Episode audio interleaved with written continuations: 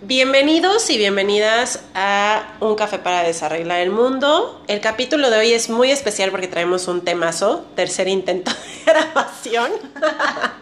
Se vale, se vale. Sí, se vale. Una verdadera joya porque además tengo una invitada que amo y adoro con toda mi alma. ¿Quién mejor que ella para que me acompañe a desarreglar el mundo en esta ocasión con un cafecito, un juguito, un vinito? Ya saben que pueden unirse a nosotros a echar el chal. Y bueno, el tema de hoy es el rol que juega papá en tu concepto de hombre ideal o en cómo desarrollas tus relaciones afectivas ya como adulta. Está muy fuerte, es un tema muy complejo, de muchas perspectivas, de muchas aristas, partiendo incluso de que el rol de padre de hoy en día pues ha cambiado. Vamos a empezar por definir desde nuestra trinchera cómo, cómo vivimos ese rol y cómo lo proyectamos hoy en nuestras relaciones. Y para entrar de lleno, me emociona muchísimo compartir el espacio de hoy con mi hermana Jimena, oficialmente la primera invitada a colaborar en este podcast. Bienvenida. Muchas gracias, muchas gracias. ya les decía que es nuestro tercer intento porque de verdad, bueno, por más que lo intentamos, ahí nos vamos y nos vamos en el tema. Es que es un tema cañón, ¿estás de acuerdo? Enorme, complejo, con muchas altas y bajas. Sí, sí, sí, y, y llevándolo como por ejemplo ya al contexto, para los que nos están escuchando, pues sabemos que hay diferentes relaciones con nuestro papá. O sea, nosotros tuvimos la fortuna de crecer con nuestro padre, pero también, pues está el caso de las mujeres que crecieron sin papá, que su mamá sacó al quite todo el tema de, de, la crianza. Eh, incluso hay casos también donde el papá fue el encargado de criar y la mamá fue la que se convirtió en proveedora. Hay casos en donde, bueno, pues papá faltó desde muy chiquitas porque murió, porque se fue simplemente no se quiso hacer cargo. O mujeres que tienen relaciones muy malas con sus padres.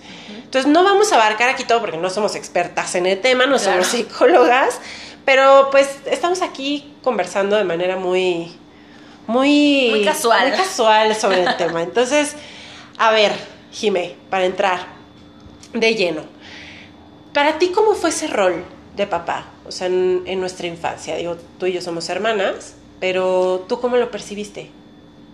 Ok, um, híjole, este, yo creo que para mí el rol de papá siempre fue en el tema de protección y de seguridad. Este, yo creo que mi papá eh, hizo ese papel muy, muy marcado en mí. Digo, también creo que un poquito entra la parte de, la empatía y de el hacer mancuerna conmigo por varias situaciones que tuve en la infancia. Este, por ejemplo, el tema de, no sé, voy a poner un ejemplo, como me llegaba la boleta. Yo no fui una niña muy dada a la escuela, este, entonces, no sé, me llegaba la boleta con dos reprobadas, ¿no? Y yo así de, híjole, o sea, ¿qué voy a hacer? O sea, no, me van a matar. Entonces, obviamente al primero que abordaba era mi papá, ¿no? O sea, oye, pa, ¿sabes qué? Es que mira, sí, ¿por qué mi papá me ablandaba como la situación de no te preocupes, a ver, pero ¿por qué? Y me cuestionaba, pero en una comunicación como afectiva, con cariño, ¿no? O sea, si yo llegaba con esa boleta con mi mamá, era todo lo contrario, como que es que ¿por qué? Tardé tres horas estudiando contigo, esa era la pregunta que más, ya, que ya te la has aprendido, bla, bla, bla, ¿no? Entonces, este, mi papá siempre hizo como mucha mancuerna en ese aspecto conmigo, era como mi, mi salvador, ¿no? Entonces, este... Era el poli bueno. De los dos era el poli bueno y, mamá el poli malo. Exacto. exacto, exacto. Entonces, sí, sí, yo creo que esa parte, sobre todo, el tema de la protección y la seguridad y, la empatía al momento de, resolver como alguna situación complicada para mí. Ok. En mi caso, por ejemplo, sí también lo vi, porque cabe mencionar que Jimé y yo pertenecemos a la generación de los 30, ¿no? Entonces, en nuestra época eh, las familias todavía eran muy tradicionales, o sea, no se veía tanto lo que se ve hoy de que el papá se queda en casa y mamá sale a trabajar, eh, o las mamás ya está, o sea, ya estaba más normalizado que la mamá criara a sus hijos sola y sin ser tan juzgada. Pero en nuestro caso sí fue una familia muy tradicional, o sea, papá salía muy temprano a trabajar, regresaba a comer, se iba en la, eh, se iba en la tarde y regresaba hasta en la noche y quien realmente eh, pasaba tiempo con nosotros era mamá, quien jugaba con nosotros, quien hacía las tareas, o sea, quien convivía durante el día con nosotros era mi mamá. Y yo siempre veía a mi papá como el proveedor, como el protector, como el, oye, pa, necesito algo, pues ahí está oye, eh, tengo este problema, mi papá sí era como siempre el, eh, el, que solucionaba ya los problemas más serios, ¿no? O sea, incluso cuando teníamos broncas, mi mamá era de, pues vamos a esperar a tu papá y vamos a platicar del tema. Entonces, eh, sí hay mucha relación psicológicamente, o sea, los psicólogos de antaño y de acuerdo a lo que estuvimos investigando antes de hacer este capítulo, porque aunque no lo crean, nos sí, sí nos preparamos.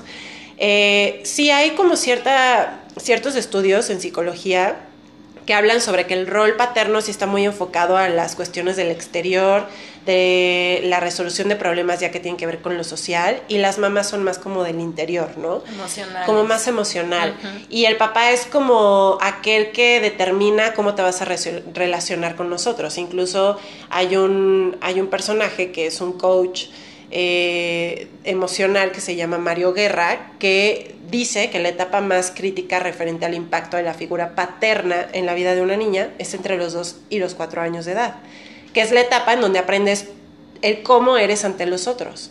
Y es, de, es en donde te empiezas a, a, responder la pregunta, pues que para mí es sustancial, que es el, ¿está bien ser yo?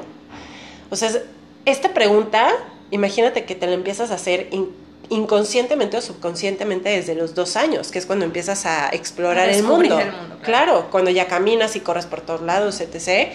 Y la reacción que tenga tu padre, o, o sí, o sea, la figura paterna que tú tengas, ante esa pregunta, define si está bien ser tú, o imagínate que te diga, eres un error, o necesitas dar muchas más cosas para ser amada, o no eres capaz de, de establecer conexiones sociales. O sea, no sé a ti de qué manera, por ejemplo, te impactó eso en tu niñez cuando empezaste a darte cuenta de que... ¿De quién era? De quién eras, claro. o empezar a, a, desarrollar tu personalidad. Sí, por ejemplo, yo tengo, hijo, tengo muy presente esta parte. Eh, yo fui una niña muy auténtica. O sea, una niña muy auténtica, muy rebelde, era contreras, o sea, era muy, muy despierta en, en muchos aspectos y siempre fui reprimida. O sea, tanto en la escuela como en casa, como con amigos también. Uh -huh. Este. En el tema de no es que eso no está bien. O sea, es que ¿por qué haces eso? Eso así no debe ser. Es que mira, como tu hermana. O sea, es que tu hermana sí saca buenas calificaciones. O tu hermana sí se porta bien. O, o así. Entonces, entraba mucho esa comparativa y obviamente para mí fue un impacto muy cañón. Y no me di cuenta qué tanto hasta hace unos años para acá, ¿eh? o sea, no, no fue, o sea, no me di cuenta en ese momento, solo me acuerdo que en ese momento sentía como frustración de, o sea, ¿por qué no puedo decir lo que yo siento, lo que yo pienso? O sea, ¿por qué? Y, y sin ser juzgada, ¿no? Claro. O sea, porque la verdad es que fui muy juzgada en, en muchos aspectos por mi personalidad, eh, bueno, por la personalidad que manejaba en ese, en ese momento. Y me trajo bastantes temas hasta, como comentaba, de unos años para acá que me di cuenta que, que por qué estaba siendo, o sea, me di cuenta que estaba siendo alguien que no era en realidad. O sea, porque yo... Porque recibiste muchos no claro, en tu vida. Ajá, como, mu como muchas barreras, o sea, hasta corridas de escuela, este, muchas críticas. Digo, yo no estoy diciendo porque fue una paloma, o sea, una palita en dulce, ¿verdad? Pero pero siempre se me reprimió, siento mucho esa parte de, de la autenticidad uh -huh. y que ahora veo que es tan importante el, el, ser tú o el, el ser una persona auténtica porque eso te empuja, ahora sí que te abre mil puertas, o claro. sea, el tener tu propia personalidad y el ser tú, te, o sea, te, te libera. Te libera, claro. Y, Entonces, y es y fíjate, justo con ese antecedente, ahí va la contraparte. Tú dices, es que. Sí, las polaridades las como polaridades, hermanas, que a pesar de que vivimos en el mismo núcleo, por ejemplo, yo el tema de. Me sentía frustrada por. porque mi autenticidad estaba mal y tú la parte de ser una niña correcta, que se viste bien, que todo lo hace bien, que habla bien. Que claro, no la puede cagar. Que no la puede regar, exacto, porque al final, como hermana mayor, pues me, ¿qué, ¿Qué ejemplo qué me, ajá, ¿qué ejemplo me ibas a dar? ¿no? Y eso está fuertísimo porque son varias cosas aquí que, que, voy a mencionar rápido. Primero, tanto es una carga luchar contra lo que tú eres, claro. o sea, la carga que tú tuviste que luchar durante todo este tiempo hasta recientemente que te diste cuenta que tú viviste una infancia muy limitada, que tu papá y tu mamá eran de no, no, no, esto es mal, esto no se hace, y no es así, es así. Y que luchaste tanto tiempo contra eso y que ahorita por fin dijiste, ah, ya, ¿no? Uh -huh. Ahorita que ya eres mujer independiente, adulta, sí, claro. Y yo por mi parte también viví esa carga de hacer todo bien, de yo soy la que no se tiene que equivocar, yo tengo que ser el ejemplo. Si yo siempre he hecho las cosas bien, bien, bien, bien, la primera vez que lo hago mal, uy, me siento fatal. O sea, yo me acuerdo que yo lloraba cuando sacaba ocho, soy ñoñísima. Y eso, por supuesto, que lo llevé a mis parejas. Sí, claro, impacta muchísimo. ¿Cómo impactó en tu caso? O sea, en tu caso, por ejemplo, ¿cuándo te diste cuenta que realmente eso estaba generando un impacto directo a tus relaciones con los hombres? Por ejemplo, mi pareja pasada, que también tuve una relación como más íntima, me, me llevaba creo que casi 10 años, o sea, sí eran bastantes. Y fíjate que me manipulaba, o sea, yo cuando quería ser yo, o sea, cuando quería salir esa Jimena auténtica era, es que está mal, pero no te preocupes, o sea, seguramente era porque venías de, eh, porque vienes de padres divorciados. O sea, no, qué terrible. No, o sea, me, me marcaba mucho esa parte, por ejemplo, a mí me gusta mucho bailar y era como, oye, fíjate que voy a ir a bailar, voy a tomar una clase, ven, acompáñame. Él jamás se quiso entrometer, o sea, yo siempre lo invitaba, él nunca quería y siempre me salía con que es que eso no está bien. O sea, eso seguramente es porque vienes de una familia que fue este, disfuncional. disfuncional.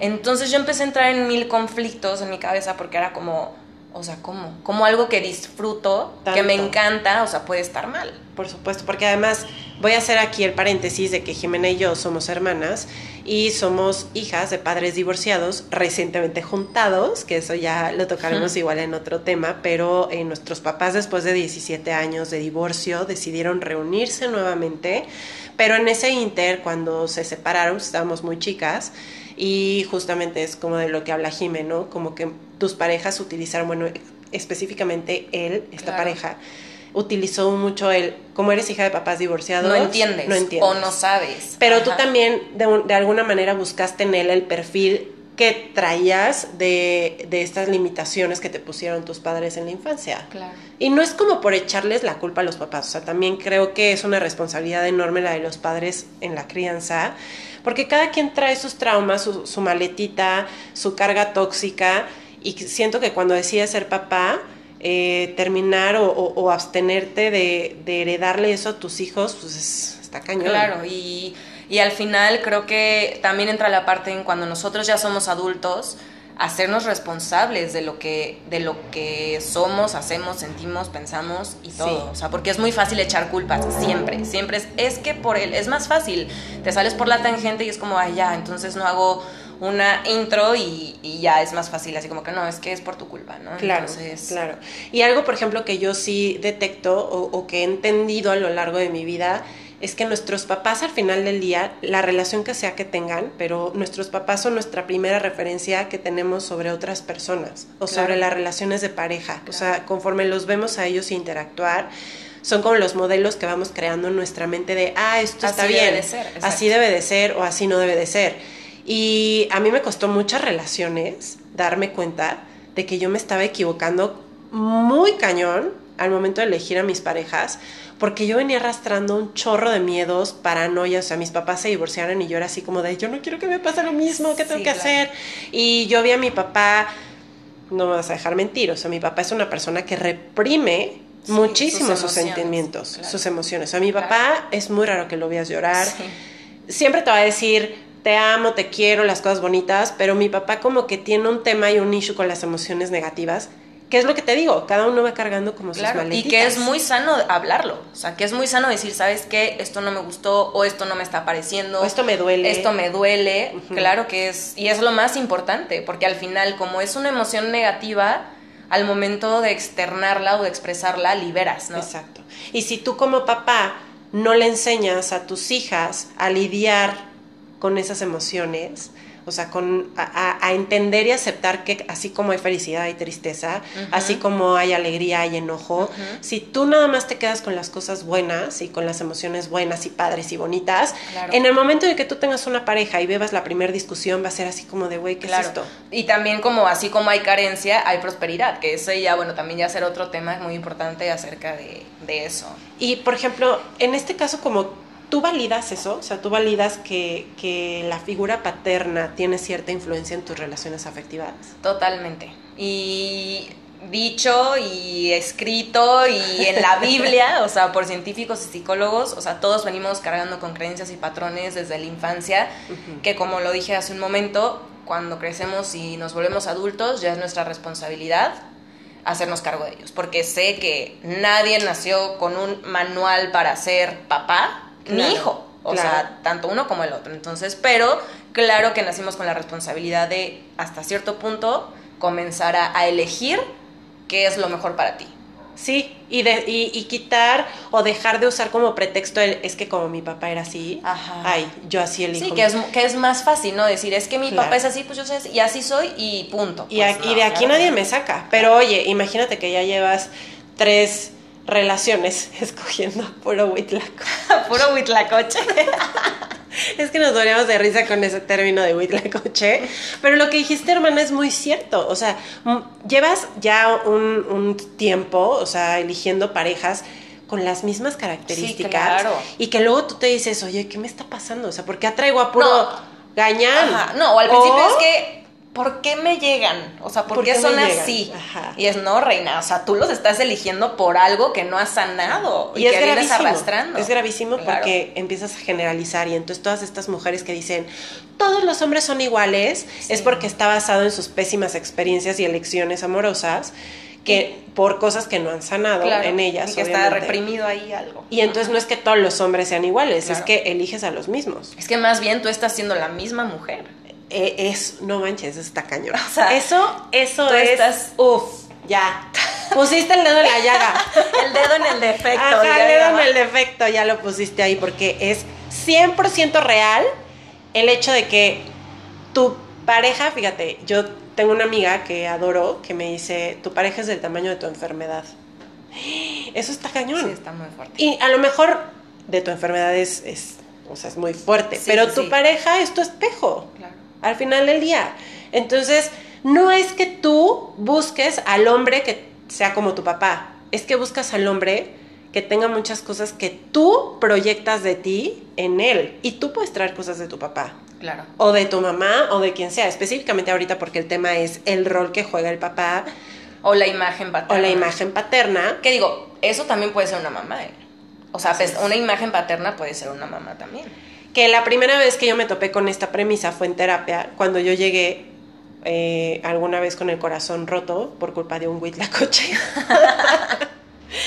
y que en ese entonces, como que en la psicología estaba toda esta onda de los dadillos, ¿no? O sea, como que todos, todos los psicólogos te querían adjudicar que la causa de tus pésimas relaciones con los hombres era porque tenías un asunto no resuelto con tu papá. Y yo decía, bueno, pero mi papá yo lo adoro y lo amo y él a mí, entonces tenemos una relación increíble, pero no es cierto. O sea, tú le empiezas a escarbar, escarbar, escarbar. Y te das cuenta. Pueden ser momentos súper rápidos de tu infancia. Pero que te marcaron. Que te marcaron. Claro. O sea, cosas que igual ahorita ya ni te acuerdas porque, pues no. O sea, como lo que decíamos, ¿no? A los dos años, pues la ausencia de un cumpleaños, que de repente escuchaste que gritó algo, o que te habló de alguna manera. Que te dio una nalgada, que te jaló el pelo, o sea, lo que sea. Lo que sea, lo que sea. Que se fue de la casa porque se enojó con tu, con tu mamá y regresó un mes después, o ya no regresó. Claro. Yo creo que sí son como, como puntos de inflexión muy, muy marcados en tu vida. Que a veces ni siquiera eres consciente, pero de alguna manera sí lo estás proyectando. Yo te pregunto, o sea, tú ¿qué detectas que proyectas en tu pareja? A causa de, estos puntos de inflexión de los que hablamos, ¿no? Ok, eh, yo creo que suelo ser un poco eh, como mandoncita. La verdad es que sí, o sea, pero fíjate, es chistoso porque mi pareja es muy controladora y yo en cierto aspecto también, entonces es como un cortocircuito impresionante, ya sabrás, o sea, es como esa parte de a veces a mí me toca bajarle tres rayitas o a veces a él le tocará bajarle tres rayitas porque en esa parte chocamos un poco. Aunque la verdad él es más controlador, pero se junta con mi parte mandoncita, entonces como que ahí, ajá, o sea, necesita haber como muy buena comunicación para poder tomar decisiones y, bajar la guardia. Exactamente. ¿Y tú crees, por ejemplo, que eso tiene que ver mucho con lo que heredaste de papá? Totalmente O sea, mi papá, o sea, decíamos, bueno, hace ratito que puede haber una sala llena de espectadores y mi papá en una esquina viendo que todo esté bien, diciendo muy bien, tú muy bien, acá, ahora falta acá, ¿no? Entonces, hace esto, este, hace, esto, como que sí eh, tiene mucho esa tendencia a ser como por abajo del agua, pero híjole, muy marcado, muy, muy, muy marcado. Sí, del, del orden, ¿no? O sea, de la, de la metódica de que eh, paso uno, paso dos, paso tres, no das el paso tres sin el paso dos. Yo también lo traigo, cañón. Y seguramente ustedes que nos están escuchando también han detectado que tienen muchos patrones o herencias de su papá en personalidad que al final sí las están proyectando cañón. No sé a qué se deba, pero es muy importante, como decías tú, que llegue una edad adulta donde ya eres consciente de lo que está pasando. Ya eres consciente y te das cuenta de, no, esto es cañón de mi papá o sea, lo así, tal cual, ¿no? Espejo total. Y que tú en ese momento te vuelves responsable de las cosas. O sea, ya no puedes decir, ay, mi papá. O sea, de elegir si quieres, o sea, seguir en esa misma línea o, te sales un poquito, ¿no? De la raya. y corriges. Y lo que dices que detectas o empiezas a entender que es mejor para ti. Claro. ¿No? Entonces, es un tema como muy amplio, la verdad. Demasiado. Tiene muchas cosas que, que que podemos comentar que se pueden hacer, porque también están los mommy issues, o sea, tenía tengo una amiga con la que platiqué sobre este tema, que me decía es que yo tuve un papá ausente emocionalmente, o sea, económicamente siempre estuvo ahí, pero él estuvo ausente emocionalmente durante toda mi infancia, y yo más bien crecí con una idea sobre las relaciones hombre-mujer por mi, de acuerdo a lo que mi mamá creía. Claro. O sea, si tu mamá también es de las que no, los hombres no sirven para nada y sí, son unos huitlacoches. no necesitas a un hombre en tu vida, tú puedes sola, bla, bla, bla. Pues también esa herencia de tu mamá respecto a cómo percibes a la figura masculina en tu vida. Pues influye cañón. Claro. Y o es súper tóxica, o es intermedia neutral, o es totalmente lo contrario, ¿no? Claro. Entonces, pues bueno, la verdad es que nunca habíamos tocado este tema y es muy sano también hacerse estas preguntas de qué, qué traigo o qué patrones estoy o qué creencias estoy, estoy arrastrando desde mi infancia, desde lo que observé en mi, en mi niñez y cómo las estoy proyectando en mis relaciones. Y el papá definitivamente sí juega un rol súper importante. Entonces yo también me quiero quedar con, sus historias, con sus experiencias. Compártanmelas en arroba María Melier en todas mis redes sociales, en Instagram, en Twitter, en Facebook, diagonal María Melier. Me encantaría saber de ustedes qué opinan, qué piensan. Como saben, aquí no somos expertos en ningún tema. Pero algo más que quieras agregar, Jiménez, de Y sí, una cosa más, este digo rápido quítense de la cabeza que está mal pedir ayuda o que es para locos o que es para gente que no está sana mentalmente. Y bueno, o sea, a lo mejor, probablemente sí, pero busquen ayuda. No, no, no le tengan miedo a, a, esa parte de, hacer una reintrospección y, darse cuenta de lo que ustedes también están haciendo mal y el por qué siguen atrayendo ese tipo de gente que no, que no vibra en su misma sintonía. Así es, totalmente de acuerdo. Entonces ya saben que pues próximamente nos estaremos escuchando en un episodio donde voy a volver a invitar a Jime, por supuesto, hay muchos temas que tocar. Y pues muchas gracias por darse la vuelta en este episodio. Nos escuchamos más adelante. Cuídense mucho, mucha buena vibra y nos vemos pronto. Bye bye. Chao.